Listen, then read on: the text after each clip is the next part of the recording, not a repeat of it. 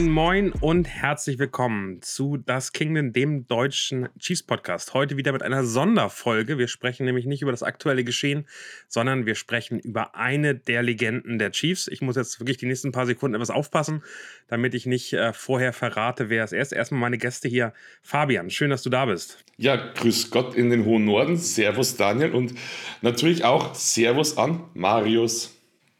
Ja, Servus Fabi, moin Daniel und moin an euch da draußen. Genau, sehr, sehr schön. Wir hatten schon eine Folge Legends of Arrowhead. Da ging es um wen, Marius? Da ging es um Derek Thomas. Wenn ihr die noch nicht gehört habt, dann äh, und diese Bildungslücke noch habt, dann schließt sie gerne. Ist bei uns auf äh, allen äh, einschlägigen Podcast-Plattformen zu finden. Genau, bevor ich überhaupt anfange, ich werde gleich euch fünf Tipps vorlesen und nach jedem mal gucken, ob ihr rausfindet, wer es ist. Wen glaubt ihr denn? Wen, wen sollte ich heute mir ausgewählt haben?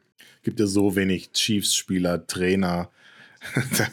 das ist ganz leicht. Da fallen mir spontan nur drei Namen ein. Nee, also ich, ich hoffe, ich kenne ihn gut genug, dass mir diese Tipps jetzt gleich helfen. Äh, glaube aber schon.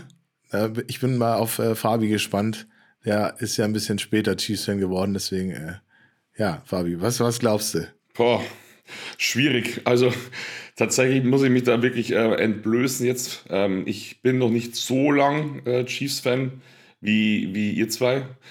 Und Fabi, ich habe den für dich ausgewählt. Also der hat so viele Themen, die, die äh, bei dir anklingen werden. Das, das hat mich einfach unfassbar gefreut. Und Ach, äh, ich geil. glaube, wir werden wirklich viele Themen haben, ob Ernährung, ob äh, auch, ähm, auch äh, mentale Themen, die irgendwie mit dir auch zu tun haben. Äh, das ist sehr, sehr schön. Sehr cool. Ähm, ich kenne ähm, an der Stelle mal ganz kurz vorweg. Ich habe ja im Stadion jemand kennenlernen dürfen und zwar ähm, Rob, mein, also der Kontakt aus Kansas City, hat ihn mir vorgestellt, die Legende mit 999 Tackles. Weißt du, wer da gemeint ist? Derek Johnson, würde ich sagen. Ah, das kann sein, weil das, das, das war tatsächlich eine Legende, die ich persönlich jetzt, am Spielfeldrand und jetzt, jetzt, muss ich, jetzt muss ich einmal gucken äh, bei ESPN, bei Derek Johnson, wie viele Tackles der hatte. Aber ähm, das wäre einer, den ich mir vorstellen könnte. Das war so 2010 herum, also auch. Ähm, ich hätte auch Derek Johnson äh, die gesagt. ganz großen, die große Phase verpasst. Aber das wäre, das wäre einer, wo ich mir auch zumindest vorstellen könnte, ähm, dass es, äh, dass es irgendwie passen könnte. Ja, ich habe jetzt äh, komplett unser Konzept gesprengt mit dir. Oh, das ist nicht so schlimm. Total Tackles übrigens 1169, also mehr als 999, aber. Uh, uh, dann, das dann wär, war das. Das wäre eine Möglichkeit. Ich, ich habe keine Ahnung, wie gesagt, wer das war, aber das war auf jeden Fall eine Chiefs-Legende. Ja, ich, ich, würd, ich würde jetzt, äh, und das könnt ihr jetzt nicht hören, äh, einmal das Bild von Derek Johnson äh, reinwerfen in unseren, in unseren äh, Chat und vielleicht kennst du ihn ja wieder ist nur sieben Jahre, also sieben Jahre alt vom 2016er Pro Bowl. Fabian, ist er das? Nein, das, tatsächlich, tatsächlich ist er das nicht. Äh, ja gut, es bleibt, es bleibt spannend. Äh, das können wir vielleicht irgendwann mal herausfinden. Aber wie gesagt, das war, das war jetzt voll off-topic. Es tut mir leid, ich dachte, du kennst ihn vielleicht auf Anhieb. Nee, Vielleicht, vielleicht, hat, also war, vielleicht hat er mich auch bloß. Also, Derek Johnson ist übrigens der mit den meisten Career Tackles für die Chiefs. Da sind es aber nur 941. Also, es ist am Ende. Ach, krass. Ja, aber es ist doch schön, dass wir über ihn jetzt mal gesprochen haben, wenn er so eine Maschine ist. den, den, Fabi, den darfst du dann irgendwann mal vorstellen. Das finde ich, find ich eine schöne Aufgabe. Sehr äh, gut. Ich habe den schon mal getroffen. Äh, das ist doch ein guter Ansatz. Nein, lass uns anfangen mit Tipp 1 äh, dieser Legende. Sein Bruder hat ihm mit fünf Jahren das Leben gerettet. Beide sind auf die Straße vor ein heranfliegendes Auto gelaufen, haben das Auto nicht gesehen. Sein Bruder hat es dann im letzten Moment mitbekommen, hat unsere Legende ähm, weggerissen, weggeschubst, wurde selbst aber dann wirklich vom Auto erfasst, hat sich das Bein gebrochen und damit mehr oder weniger seine äh, Sportkarriere ähm, beendet. Also er hat dann noch Sport gemacht, hat auch gespielt, aber er ist nie so gut geworden wie sein Bruder, sein äh, jüngerer Bruder. Das ist Tipp 1. Habt ihr die Geschichte schon mal gehört? Äh, dunkel, aber ich habe noch keinen Namen im Kopf. Ich, leider noch mal ganz kurz. Ja. Also, weil bei mir klingelt gerade was, aber ich, also wer hat wen gerettet und wer hat danach also keinen Sport mehr machen können? Der größere Bruder hat unsere Legende gerettet, hat ihn weggeschubst, äh, hat seinen kleineren Bruder das Leben gerettet. Der wäre wirklich völlig vors Auto gelaufen, wurde dann aber sozusagen am Ende noch mit dem Bein erfasst, Beinbruch und ähm, der hat danach Sport gemacht, aber ist nie wieder so richtig hundertprozentig in, in, in, in die große Richtung gegangen. Also er war noch ein Kind damals, hatte dann aber mehrere Jahre aussetzen müssen mit richtigem Sport und ist nicht wirklich wieder reingekommen. So, ihr seht noch relativ fragend aus, deshalb fange ich, mache ich weiter mit Tipp 2. Später im Leben hat unsere Legende während seiner Karriere bei den Chiefs einer anderen Person im Restaurant das Leben gerettet. Er hatte, also die Person hat sich an einem Stück Fleisch verschluckt. Äh, keiner wusste so richtig, was er machen sollte und unsere Legende kam hin und hat dann das Heimlich-Manöver äh, angewendet und ihm so das Leben gerettet.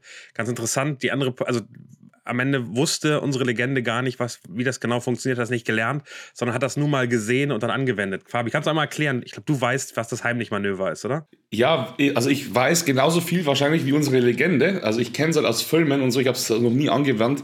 Aber es ist tatsächlich so, wenn irgendwas, wenn du dich verschluckt hast und wirklich daran drohst zu ersticken, musst du von hinten an die Person rantreten, so beide Hände mehr oder weniger vor die Brust nehmen, so auf Magenhöhe und dann einfach mal ganz kräftig so so anziehen. Und ähm, das folgt dann dazu, dass meistens derjenige jetzt wirklich dann das, was eben in der, in der Luftröhre steckt, dann eben wieder ausspucken kann. Ich würde es auch nur Verdacht machen, aber ich glaube, dass das schon funktionieren kann. Genau, eine, eine ich habe mal nachgelesen, eine äh, Faust so ein bisschen unter die Brust legen und dann einmal hochdrücken, zu sich hinziehen nach hinten. Genau, und ja. ähm, damit ist dann auch das Fleischstückchen äh, rausgekommen. Ähm, er hat gar nicht, also die, der, das Opfer hat gar nicht gewusst in dem Moment, was da war, hat dann aber nächsten Tag sich an ESPN gewendet und gesagt, der Spieler hat mir das Leben gerettet. Das kann man also wirklich, also eine schöne Pressegeschichte. Auch da nochmal, die Person hat nicht selbst dann zur Presse gelaufen und gesagt, hey, ich habe das hier, sondern wirklich ähm, das äh, am Ende äh, gemacht. Hat mich so ein bisschen erinnert an äh, äh, Gabbard, unseren neuen Backup-Quarterback, der ja auch äh, gerne Leben rettet. Also von daher ganz, ganz schön. Unsere Legende, und das kommt der Tipp 3, ich, oder, oder, wisst ihr schon, wer es ist? Kopf, Kopfschütteln im Podcast nee, immer schön. Ich bin, ich bin immer noch, äh, bin immer noch ratlos. Ich habe weiß, weiß sogar noch weniger als zuvor.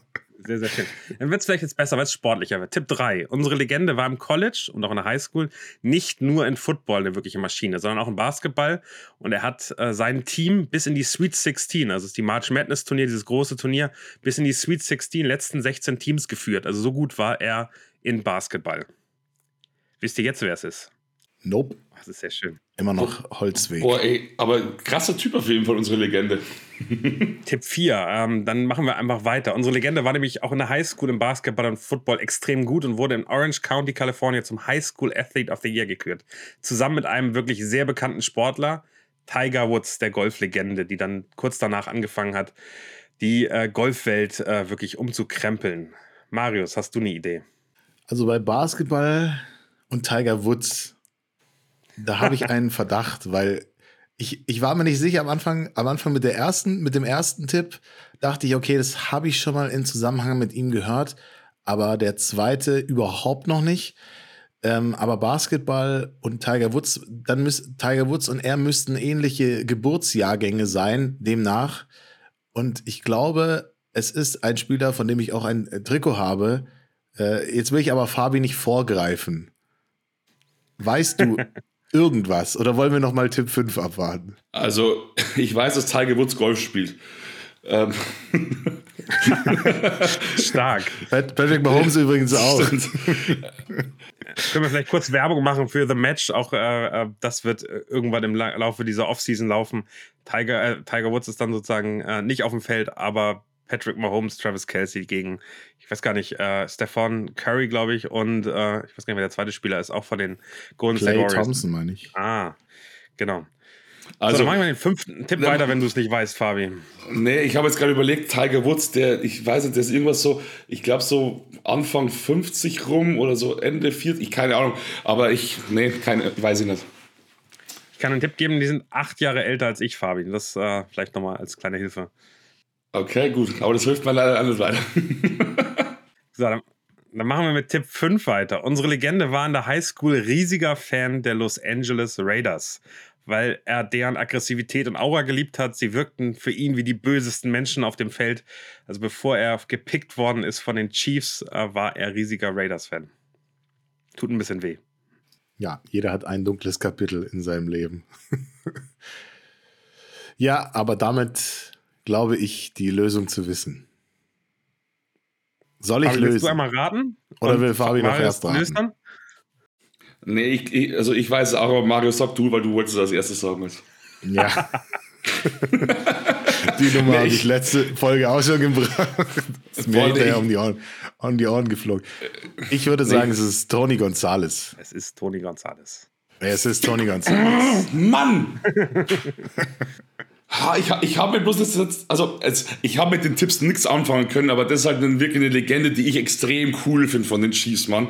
Und ich habe in der Hall of Honor im Arrowhead Stadium bin ich auch vor seiner ähm, vor seinem Porträt gestanden und den finde ich einfach so cool. Aber das wusste ich alles nicht. Cool. Fabi, ich verspreche dir, du wirst ihn nach dieser Sendung noch cooler finden. Ehrlich? Fang, fangen wir einfach mal an in der Kindheit. Äh, er wurde am 27. Februar 1976 in Torrance, Kalifornien als Sohn von Judith Judy Smith und Joseph Felix Gonzalez geboren. Ehrlicherweise, sein Vater spielt danach wirklich keine Rolle mehr. Der hat die Familie verlassen, äh, war relativ schnell weg. Also auch da eine ähm, Parallele zu Derek Thomas dann, der auch äh, ohne Vater aufgewachsen ist. Seine Mutter hat ihn aufgezogen, musste zwei Jobs machen, um die Familie zu ernähren, hatte in den ersten Jahren wirklich hart zu kämpfen. Der Name Gonzales kommt übrigens vom Großvater väterlicherseits, der hieß Goncalves, kam aus den Kapverden, also Portugiesisch sprechen, nach Argentinien und dann rüber nach in die USA.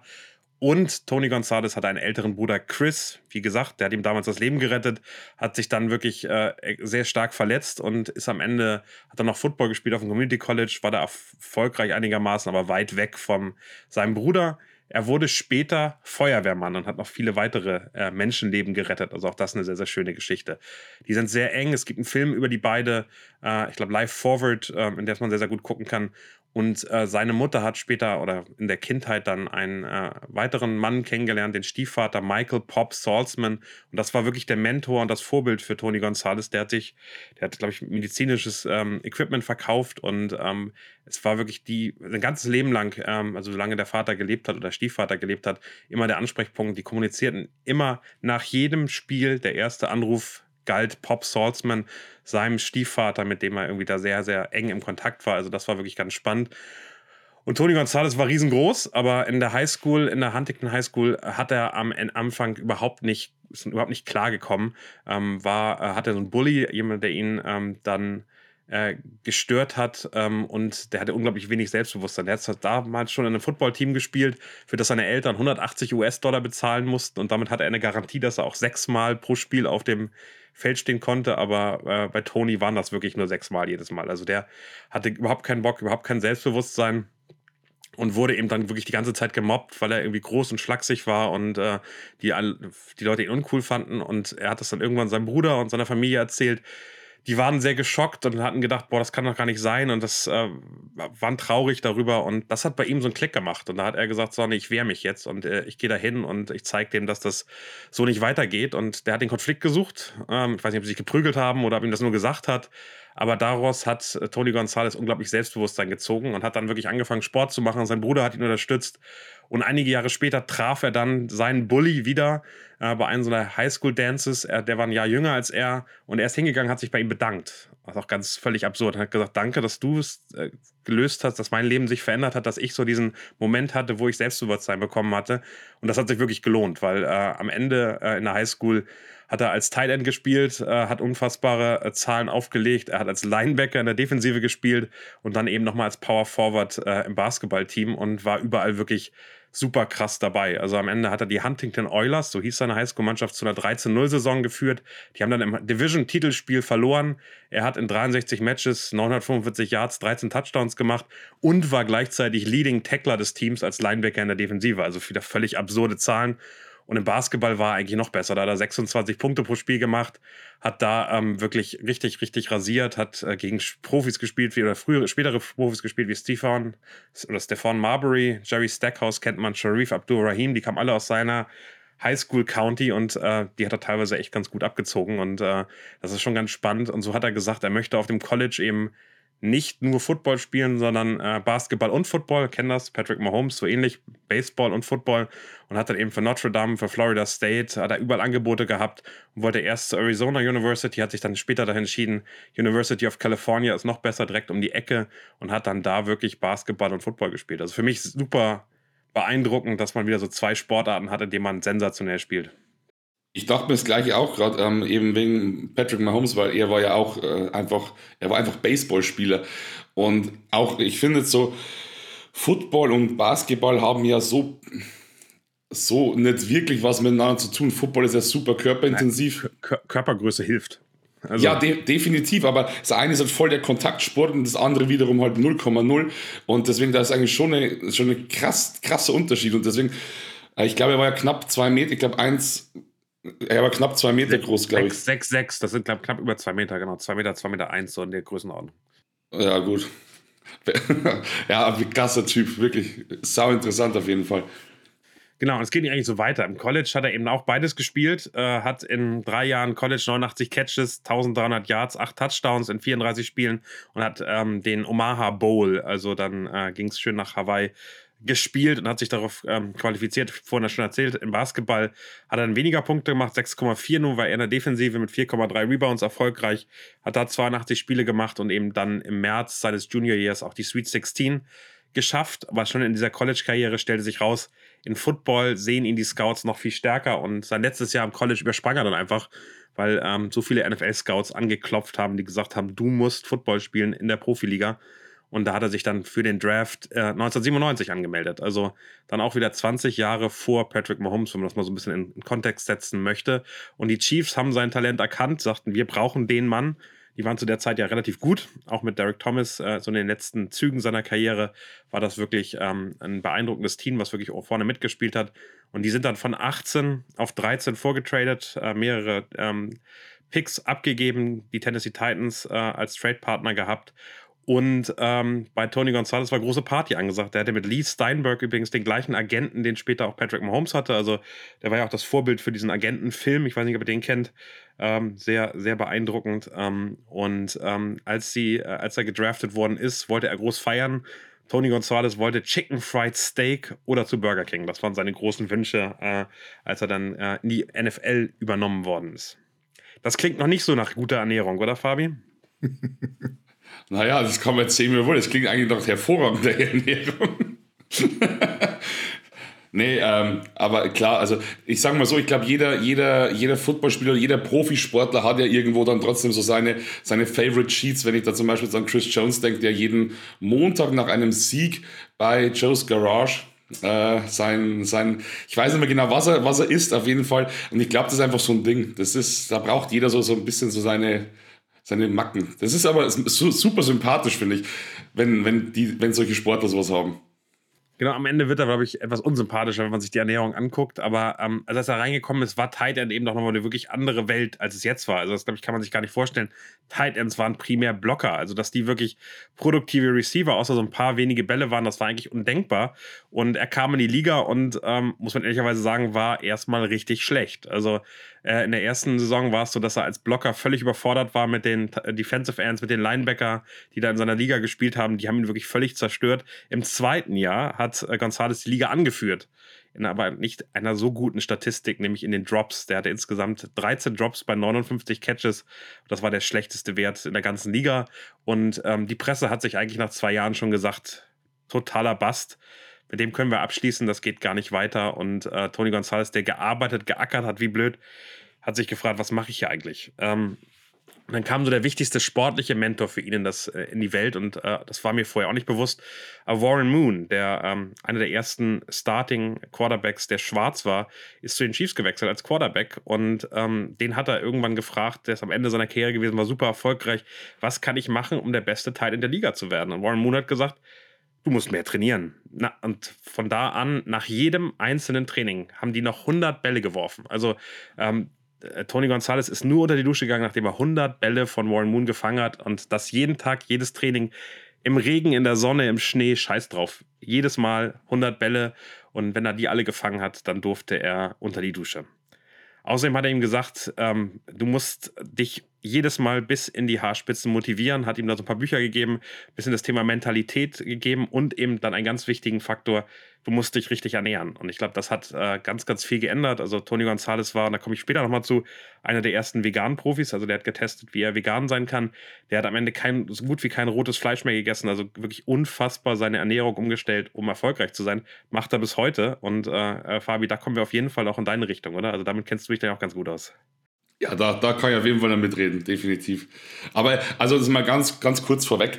Äh, am Ende des Tages ist es äh, einfach so, ähm, ich finde es super sympathisch, wenn man eben so Cheats hat und das ist ja auch, auch wichtig und das ist ja auch, auch einfach für den Kopf wichtig, sage ich mal. Ähm, aber am Ende des Tages hat jeder Leistungssport, und das sind ja Hochleistungssportler, die, die müssen funktionieren. Das kannst du dir vorstellen, wie so ein Auto, was du reintankst, kriegst du raus. Und wenn du dem bloß, dem bloß Schrott gibst, kannst du einfach nicht so performen. Und wenn du der beste Teil werden willst, musst du dementsprechend halt auch diszipliniert arbeiten. Und sowas, sowas fasziniert mich extrem. Also allgemein an jedem Sportler diese, diese, krass, diese krasse Ehrgeiz und diese Disziplin, das ist ganz großartig. Genau, und dementsprechend, als er damit angefangen hat, war 2000, oder war 2000, ähm, nee, 99 sogar, vor 2000. 99 ähm, war das Beste, das Breakout-Jahr für Gonzales nach zwei schlechten Jahren. Hatte dann plötzlich 76 Receptions gehabt, 849 Yards und 11 Touchdowns und hat die Experten nochmal völlig überrascht. Von da an, also von 1999 bis 2008, war er zehn Jahre in Folge im Pro Bowl, war zu der Zeit mit Abstand der beste Tight End und äh, hat wirklich alle Zahlen, die es, alle Rekorde, die es damals für die Titans gab, hat er, hat er zerstört. Das war wirklich ganz beeindruckend. Ähm, wirklich ein Jahr, was noch raussticht, war 2004. Da hat er 102 Receptions gemacht, war damit Leader der Liga. Also das war auch völlig ungewöhnlich, weil normalerweise waren die Wide Receiver eben klar da vorne. Plötzlich ist dann Tight End, der am meisten Receptions hat. 1258 Yards. Und auch das war Rekord für Tight Ends und dazu sieben Touchdowns. Ähm, und das eben, weil, obwohl das Team wirklich scheiße war. Also wir können gleich mal drüber reden, welche Quarterbacks so äh, auf ihn geworfen haben. Er war eigentlich immer ein Double Coverage, weil die keinen anderen ordentlichen, äh, ähm, keinen ordentlichen Receiver hatten. Und die Chiefs am Ende nur sieben Spiele gewonnen haben, neun verloren haben. Das Team war zu der Zeitpunkt echt wirklich trash. Gar nicht gut, hat nicht viel gerissen. Das weiß ich noch ganz gut. Ich war 2001, 2002 in den USA und die Chiefs waren schon so ein bisschen am unteren Ende der Division und haben nicht viel gemacht. 2002 hat er nämlich auch äh, überlegt, weil das so schlecht lief bei den Chiefs, ob er nicht in die NBA wechselt und hat im Sommer mal ganz kurz bei der Summer League der NBA mitgespielt für die Miami Heat, hatte viel Spaß, hat sich dann am Ende doch dagegen entschieden, weil er äh, nicht doch nicht so gut war. Aber auch das hat er mal probiert und ich glaube, das ist so ein bisschen das Bittere bei all den Zahlen, und da kommen wir gleich noch zu, ähm, war Tony Gonzalez einfach mit den Chiefs nie wirklich erfolgreich. Er war dreimal in den Playoffs, da immer relativ schnell ausgeschieden, meistens dann eher Platz 4 der Division und trotzdem war er einer der besten Spieler.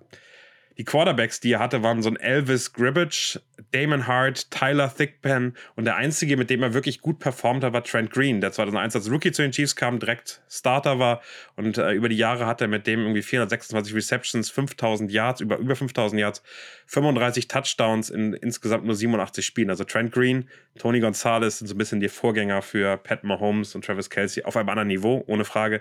Aber das war so die Chemie, die es damals gab aber schon bis bitter, was für Quarterbacks der hatte. Also Elvis Gribbage als den, den stärksten aus der Runde, also da ist wirklich nicht viel gewesen. Man möge sich vorstellen, wie der ausgesehen hätte mit einem Joe Montana oder mit einem Patrick Mahomes. Das ist so ein bisschen bitter daran. Erinnerst du dich noch an die Zeit, Marius? Ja, mit äh, Trent Green, äh, da habe ich, glaube ich, die ersten Spiele geguckt, beziehungsweise äh, Ausschnitte, weil mich Tony Gonzalez fasziniert hat. Also ich, meine, meine Liebe zu amerikanischen Sport geht ja über die NBA, deswegen konnte ich mit dem Basketball da schon ein bisschen was anfangen und deswegen fand ich auch, weil er von der Statur her eben auch wie einer gewirkt hat und seine, seine Moves, also das, was heute mittlerweile verboten ist, dieser Dank an, an der Stange, also an, an, den, an dem Field Goal oder an den Goalpost da, das ist, äh, hat ja Travis Kelsey auch mal angedeutet als Hommage quasi. Das war ja immer so sein Markenzeichen und ich fand ihn auch als Typ so von seiner von seiner ganzen Art, wie er sich bewegt hat auf dem Feld, fand ich ihn einfach krass und super schade auch, dass die, dass die Defense der Chiefs da immer am Start war, aber die Offense hatte halt einfach nicht genug Waffen irgendwie zur Verfügung, kein Quarterback auf dem Niveau ähm, wie jetzt Patrick Mahomes beispielsweise oder es geht ja vielleicht auch mal eine Schublade weiter runter. Aber trotzdem war nichts Annäherndes und dann immer die Playoffs verpasst oder erste Runde rausgeflogen. Also, das waren bittere Jahre, aber man hat für, vor Glück nicht so viel davon gesehen, weil ja nicht so viel Bewegbild nach, nach Deutschland rüber gesendet wurde. das stimmt ohne Frage, aber es war dann eben so, dass ähm, nach zehn Jahren bei den Chiefs, ähm, also bei zwölf Jahren bei den Chiefs, ähm, es dann so war, dass ähm, die bei 2014 standen, das Jahr davor 4-12 und Tony Gonzalez, und ich glaube, das kann jeder verstehen, einfach eine Chance haben wollte, den Ring zu gewinnen. Also der wollte wirklich einmal bei dem Top-Team spielen, wo er vorne mitspielt, wo er den Playoffs zeigen kann, äh, was, er, was, er, was, er, was er fähig ist und äh, wie er dann äh, wirklich performen kann. Und damit hat er das Front Office gebeten, einen Trade zu machen, damit er eine Chance hat, was zu machen. Die Atlanta Falcons haben zugeschlagen für einen Zweitrunden-Pick, was ich ähm, bei einem Veteran, der zwölf Jahre schon in der Liga ist, auch echt immer noch einen guten Preis äh, finde, weil Ähm, da weiß man ja wirklich nicht, wie lange der noch dabei ist. Ah ja, ist er gewechselt zu den, äh, zu den Falcons. Da ist gerade ein junger Matt Ryan ins Team gekommen. Äh, die waren wirklich sehr talentiert, galten als Contender, haben mir auch weit in die Playoffs gekommen. Und er war nicht mehr ganz so stark, weil er nicht mehr musste, weil da gab es genug Leute. Da gab es dann Julio Jones, ähm, Roddy White, Michael Turner. Da waren eben andere Leute in der Offense, die echt gut waren. Sie sind weit gekommen, sind am Ende, ähm, glaube ich, 2012, aber dann auch im NFC Championship Game an den 49ers gescheitert. Das war so der größte Versuch. Er ist dann nochmal ein letztes Mal zurückgekommen. Auch das war nicht so richtig glücklich 2013. Aber am Ende ähm, ist er wahrscheinlich mit der erfolgreichste Spieler ohne Super Bowl-Titel. Also Dan Marino, glaube ich, kann man da nennen, der ist immer noch sehr, sehr groß und wahrscheinlich noch ein Stück äh, bekannter. Aber Tony Gonzalez, einer der ganz großen Namen ohne einen Ring und damit äh, immer so ein bisschen Makel. Das hat er auch mal gesagt, er hat darüber geredet und gesagt, boah, das ist etwas, was mich unfassbar nervt, weil ähm, das irgendwie für mich dazugehört und das habe ich nie geschafft, egal wie gut ich war. Und ähm, das ist so ein bisschen die Karriere von ähm, Tony Gonzalez und der Makel dabei. Was ich eben extrem beeindruckend finde, der hat 17 Jahre gespielt. Man kann sich das angucken, der hat eigentlich jedes Jahr fast alle Spiele gemacht. Also der hat 99 mal ein Spiel verpasst, der hat 2006 mal ein Spiel Spiel verpasst. Ansonsten in jedem Jahr irgendwie 16 Spiele. Ähm, das ist schon einfach unfassbar krass. Also 270 Spiele in der NFL zu machen, in der Not for Long, wie die NFL ja auch manchmal abgekürzt wird, das ist einfach sensationell und total krass. Aber das ist halt auch krass, was er eigentlich für ein, für ein Spieler war, wenn er halt wirklich so schlechte Quarterbacks hatte und dann trotzdem ähm, diverse Rekorde aufgestellt hat. Also das sagt ja so viel über ihn aus und natürlich ist es schade, dass er keinen Ring hat, aber, aber ich sage mal so, als Tight End, also für mich, für mich ist schon so, wenn ich Tight End höre, ist Tony Gonzalez schon jemand, finde ich, den man so allgemein als Football-Fan auf dem Schirm hat. Also wirklich krasser Typ auf jeden Fall. Das, dass er so schlechte Quarterbacks hatte, wusste ich nicht.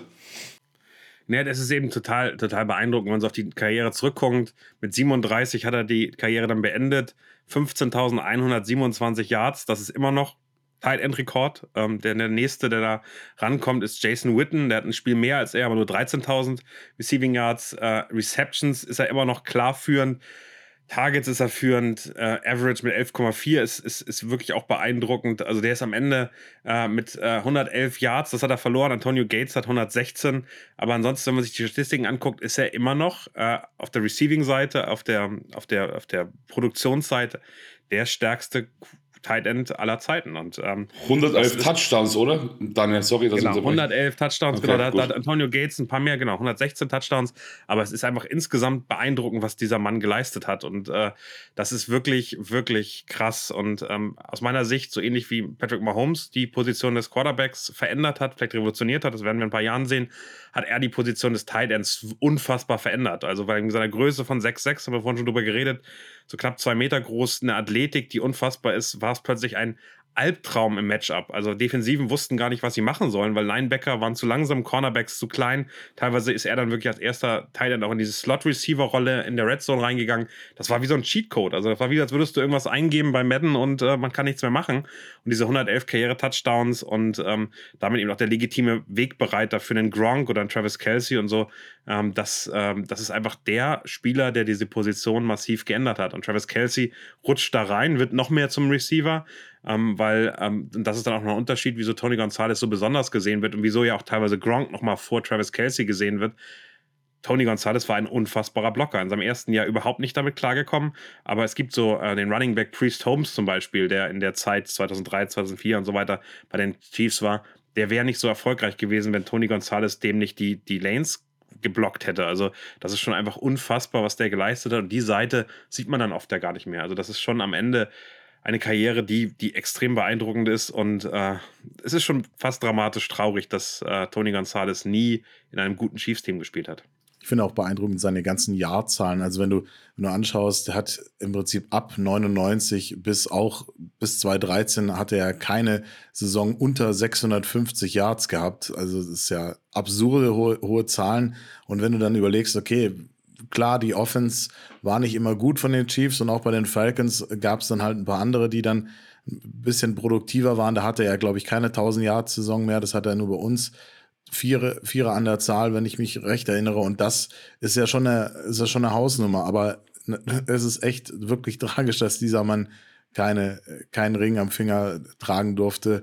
Und in keinem Super Bowl gespielt hat. Das ist wirklich echt ein, ein ja, ver, vergeudetes Talent, wenn man so möchte. Aber dafür hat er, glaube ich, die Position, auf der gespielt hat, einfach revolutioniert mit seiner Größe, mit seiner Art und Weise, einfach auch diese Athletik. Und da finde ich wieder, hat man viel gesehen, das kommt halt auch vieles vom Basketball. Also diese Schnelligkeit, Fangsicherheit und eben diese Blockerqualitäten. Das sind halt alles so Attribute, die musst du auf dem, auf dem Basketballfeld, musst du die mitbringen. Und das ist eben etwas, wo sich diese beiden Sportarten in einer perfekten Symbiose vereinigt haben. Definitiv. Und um mal zu zeigen, was für ein Spieler das war, er wurde ins All-Century, also ins Jahrhundert-Team der NFL gewählt. Das haben nur fünf Titans geschafft. Gronk ist der einzige, der auch aus der modernen Ära der NFL stammt. Er wurde in 2019 in die Hall of Fame im ersten Jahr seiner Eligibility aufgenommen. Das hat noch kein anderer Tight End geschafft. Also es sind neun andere Tight Ends in der Hall of Fame gewesen zu dem Zeitpunkt. Er ist der einzige, der im ersten Jahr, als er schon konnte, reingenommen worden ist. Man könnte ihn als Goat T, also Goat Tight End äh, bezeichnen. Ähm, das ist er auf jeden Fall. Und ich finde es immer so ganz spannend, ähm, Fabi, auch in deine Richtung. Wieso ist er denn so gut? Und er hat versucht, mal sein Rezept äh, seiner, seiner Qualität zusammenzufassen. Das erste, Nummer eins, ist Take Care of Your Body.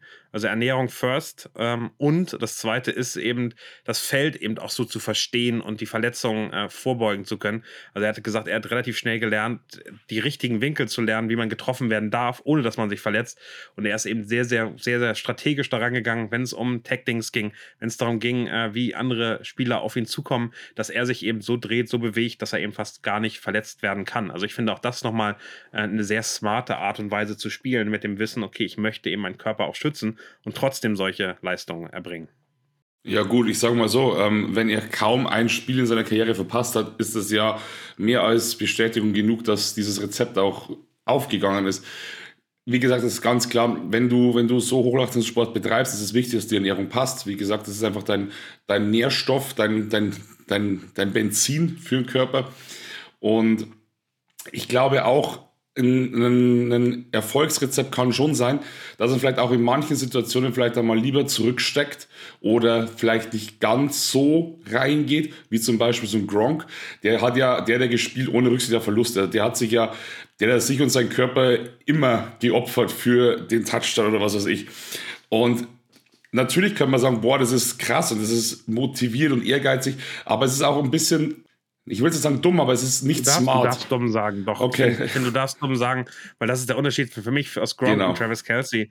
Gronk hätte genau die gleichen Zahlen, die Travis Kelsey und Tony Gonzalez Absolut. machen können. Aber Gronk hat eben äh, von der Art der Spielweise und sein Problem gerade mit Knien, äh, geht er eben rein und äh, versucht eben jeden Yard noch zu holen. Und das ist teilweise einfach, einfach dumm. Also kann, finde ich, kann man genau so festhalten. Absolut. Und ich muss auch sagen, zum Beispiel, jetzt mal ganz krasser Turn auf, aufs jetzige Team. Bei dem Kadarius Tony denke ich mir das auch manchmal, dass der manchmal einfach einen Ticken vielleicht früher runtergehen soll, weil man denkt so, hey, Junge, du bist eh ein bisschen verletzungsanfällig. Geh doch die letzten zwei Yards, muss nicht unbedingt sein, wenn du da wirklich gefährdest, dass du dann wieder raus bist. Und wie gesagt, am Ende des Tages bringst du deiner Mannschaft mehr, wenn du vielleicht mal nicht im ersten neuen Versuch gleich ein nächstes First Down machst, sondern vielleicht erst im zweiten Versuch, aber dafür dann einfach die konstante äh, Saison über durchspielen kannst. Weil, wie gesagt, seine Zahlen sind ja einfach, sind ja einfach krass. Er war ja, er war ja schon, er, wie du richtig sagst, er war ja der Tight End schlechthin damals, der auch diverse Rekorde aufgestellt hat. Ich, ich weiß es gerade nicht, welche das waren, aber ich weiß, dass, das, dass es da ein paar gibt. Definitiv. Also immer weit, wie gesagt, weiterhin der, ähm, auch der Receiving- äh, Leader. Also der ist nicht nur bei den Titans, sondern ist Nummer drei der, der Spieler mit den meisten Receiving, ich glaube Receptions und Yards sogar, hinter dann äh, wirklich den ganz großen Receivern. Ähm, Moss und, äh, und Young und Co. Aber es ist, es ist am Ende ist das absurd, was für Zahlen der geliefert hat. Und einfach nur zu sagen, was liegt dahinter. Und ich finde, das ist, äh, Tony Gonzalez ist eben nicht nur End gewesen, sondern ist einer der ersten Athleten, die sich so unfassbar mit Performance und was dazugehört äh, auseinandergesetzt. Der hat 2007 seine Ernährung umgestellt ist wirklich völlig vegan gegangen. 2007, glaube ich, haben noch relativ wenig Leute, die Sportler waren, über vegane Ernährung nachgedacht. Hat dann gemerkt, okay, das hilft ihm nicht, das stört ihn eher. Dann hat er angefangen, so Lean Meat und Fisch hinzuzusetzen, um leistungsfähiger zu sein. Hat gesagt, kein Junkfood, kein Fastfood, keine Softdrinks ganz wenig Zucker, kein rotes Fleisch und äh, was für ihn sozusagen das Geheimrezept war. Und, und, Fabi, da weiß ich, dass du auch ganz viel drüber, drüber nachdenkst und damit kämpfst, äh, genug Schlaf. Für ihn ist es äh, elementar acht Stunden Schlaf zu haben. Äh, ohne das wird er gar nicht anfangen. Ähm, und dann ist es eben das, das letzte noch ein flexibler Körper. Also für ihn war es so, andere Spieler sind dann nach dem Training in den Kraftraum gegangen und ein bisschen pumpen. Und er hat gesagt, nee, ich mache Yoga und äh, ich gucke, dass ich äh, eben flexiblen Körper habe, genug gestretched bin, damit äh, ich eben verletzungsvorbeugen kann. Also das war, finde ich, sehr beeindruckend, weil das ist jetzt sozusagen Stand der Wissenschaft. 2007 finde ich das schon noch sehr, sehr früh. Das ist tatsächlich richtig, richtig krass. Ähm, also allein, allein sich vegan zu ernähren, weil heutzutage ist es schon einfacher, würde ich sagen. Man, man ist ja viel bewusster, man, man ist da ein bisschen aufgeklärter, man ist auch viel weiter. Es gibt auch wahrscheinlich mehr Optionen. Ich glaube, das war damals schon gar nicht so einfach. Und da wirklich dann voranzugehen und wahrscheinlich entgegen der Meinung vieler, die sich halt dann trotzdem die Kilos am Fleisch reinziehen, ähm, dass er dann wirklich sagt, nee, pass auf, mache ich nicht. Das ist krass und das mit dem Schlafen ist mega wichtig. Also ich sehe es ja bei mir, ich schlafe viel zu wenig und deswegen ist auch mein Körper manchmal vielleicht nicht so leistungsfähig. Ähm, aber auch hier wirklich, das ist richtig smart und das zeichnet für mich einen, einen großartigen Sportler aus, der nicht bloß Talent mitbringt, sondern auch wirklich wie so, ein, wie so ein Vorbild auch lebt. Also natürlich muss man sich daran nicht orientieren, um Gottes Willen, weil muss man nicht so extrem betreiben. Aber es ist schon schön zu sehen, dass die halt dann wirklich auch bewusst sind und dass man nicht irgendwie sagen kann, ja, die haben ja die Mittel und die haben ja die Möglichkeiten und die Coaches und so, sondern dass die wirklich auch selber was dafür tun. Und äh, das ist das ist eine coole Sache. Also das wirklich das und das ist einfach immer der beste Beweis dafür, dass dein Körper dir manchmal dann schon das zurückgibst, was du ihm auch gibst. Also das ist so ein Geben und Nehmen. Wenn du den gut behandelst, wird er dir meistens wahrscheinlich auch was Gutes zurückgeben aktiv. Und ich würde so mal einmal so kommen, so ein bisschen nach der aktiven Karriere, weil auch da hat er ja viel gemacht. Äh, Tony Gonzalez war Analyst für CBS, Fox und ist jetzt aktuell bei Amazon letztem Jahr für die Thursday Night Football Games. Erstes Spiel übrigens gegen die Chargers äh, von Amazon war dabei äh, und saß im Arrowhead 50 äh, Meter vor mir. Ähm, so, und äh, was da nochmal ganz spannend war und äh, das vielleicht auch nochmal äh, weitergehend, er ist eben noch riesiges Vorbild für Latinos. Also am Ende hat der etwas geschaffen, Football für Latinos zu öffnen und interessant zu machen und denen das Gefühl zu geben, dass da äh, irgendwie was passieren kann.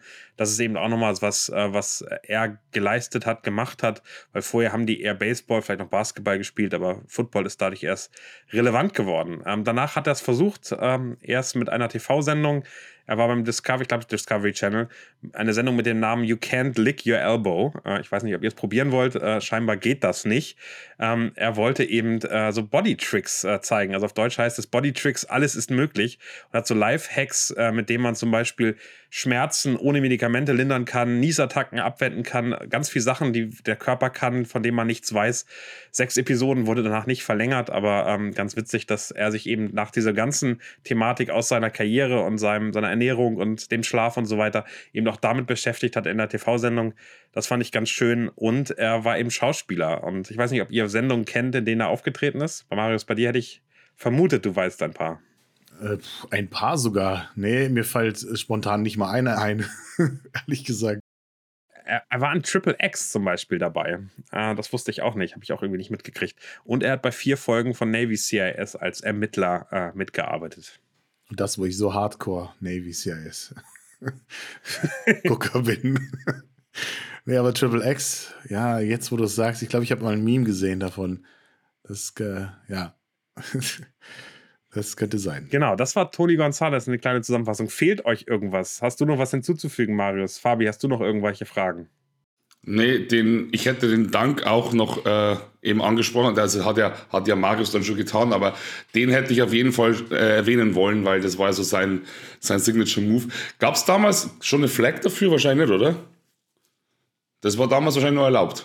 Das war noch erlaubt. Ähm, das war so hart an der Grenze. Ähm, das haben sie irgendwie danach erst äh, verboten. Und es gibt auch noch die schöne Geschichte, als er zurückgekehrt ist ins Arrowhead ähm, und er das noch gemacht hat. Da wurde er ja ausgepfiffen, weil er einen Touchdown gegen die Chiefs gemacht hat und ähm, diesen Signature-Dunk über den Goalpost gemacht hat und ähm, die Chiefs-Fans ähm, das nicht so geil fanden.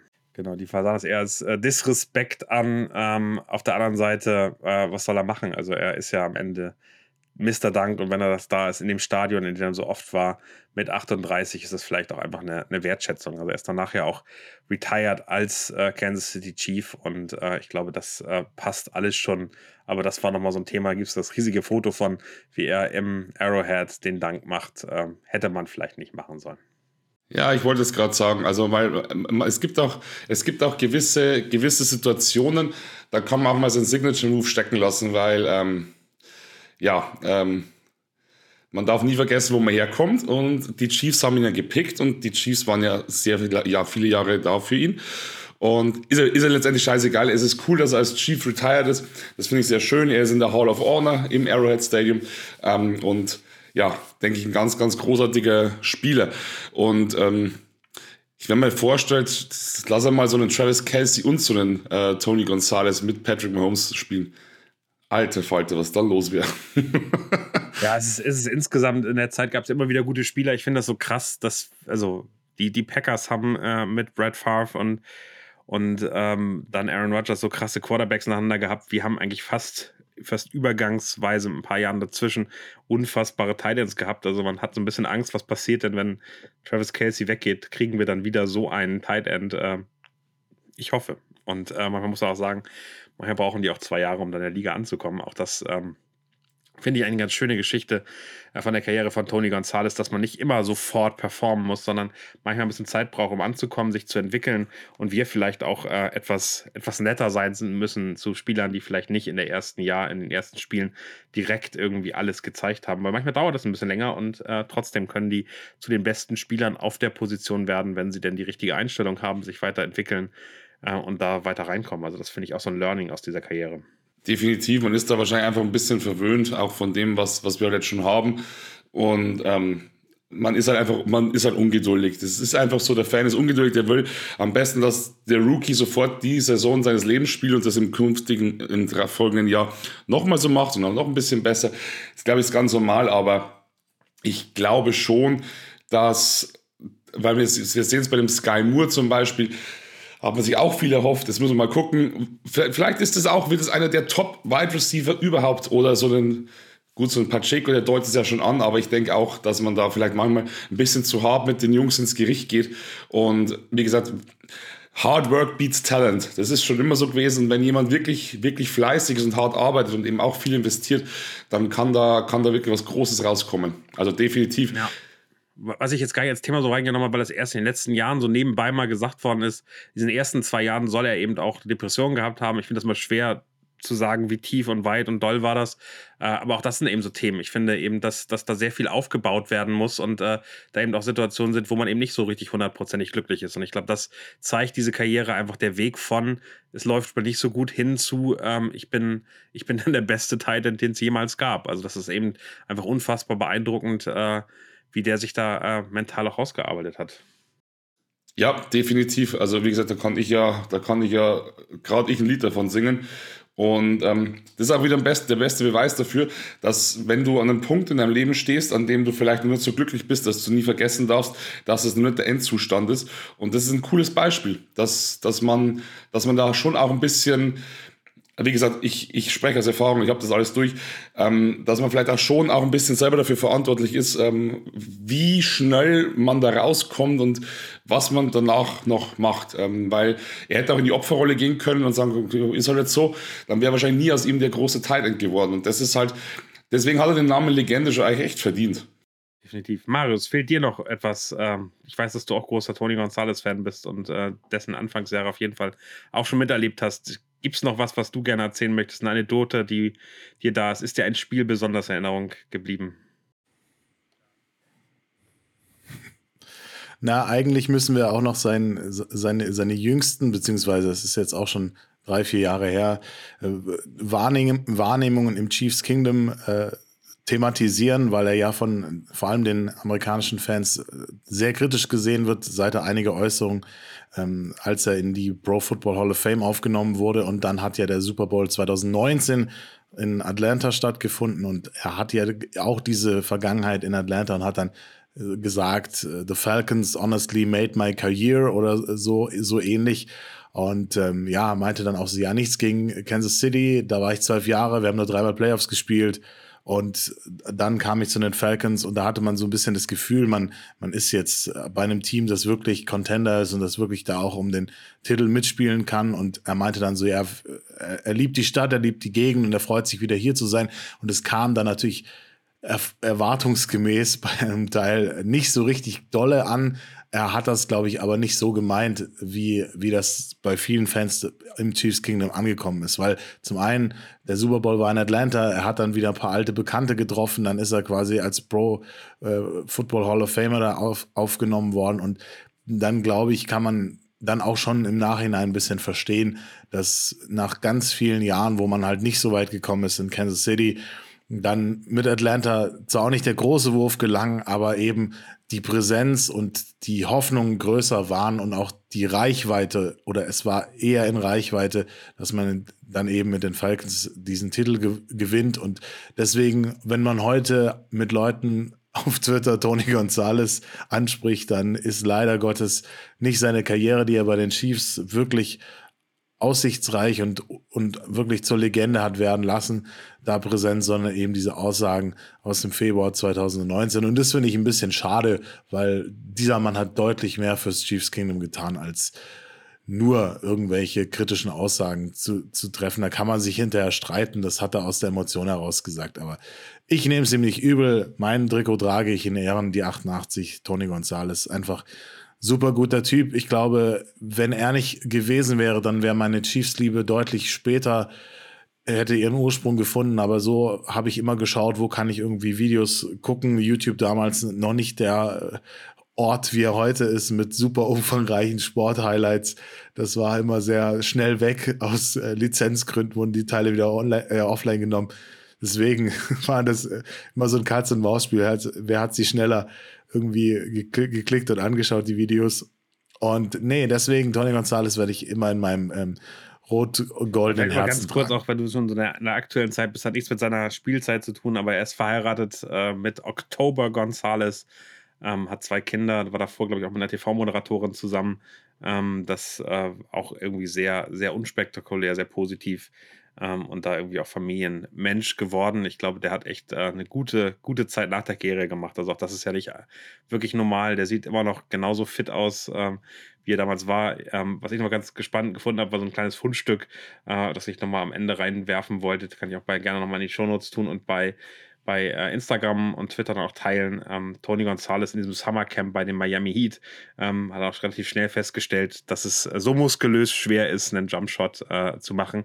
Also der war völlig, völliges Monster. Das ist äh, unfassbar, also was das für ein Athlet war, wie der aussah. Ähm, das ist schon extrem beeindruckend. Ich hoffe auch für dich, Fabi.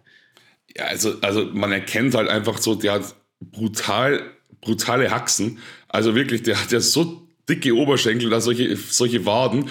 Ähm, also, wenn man sich jetzt mal die, die Basketballspiele so normal anschaut, die sind einfach riesig, aber teilweise einfach dann teilweise so ein bisschen schlapsig.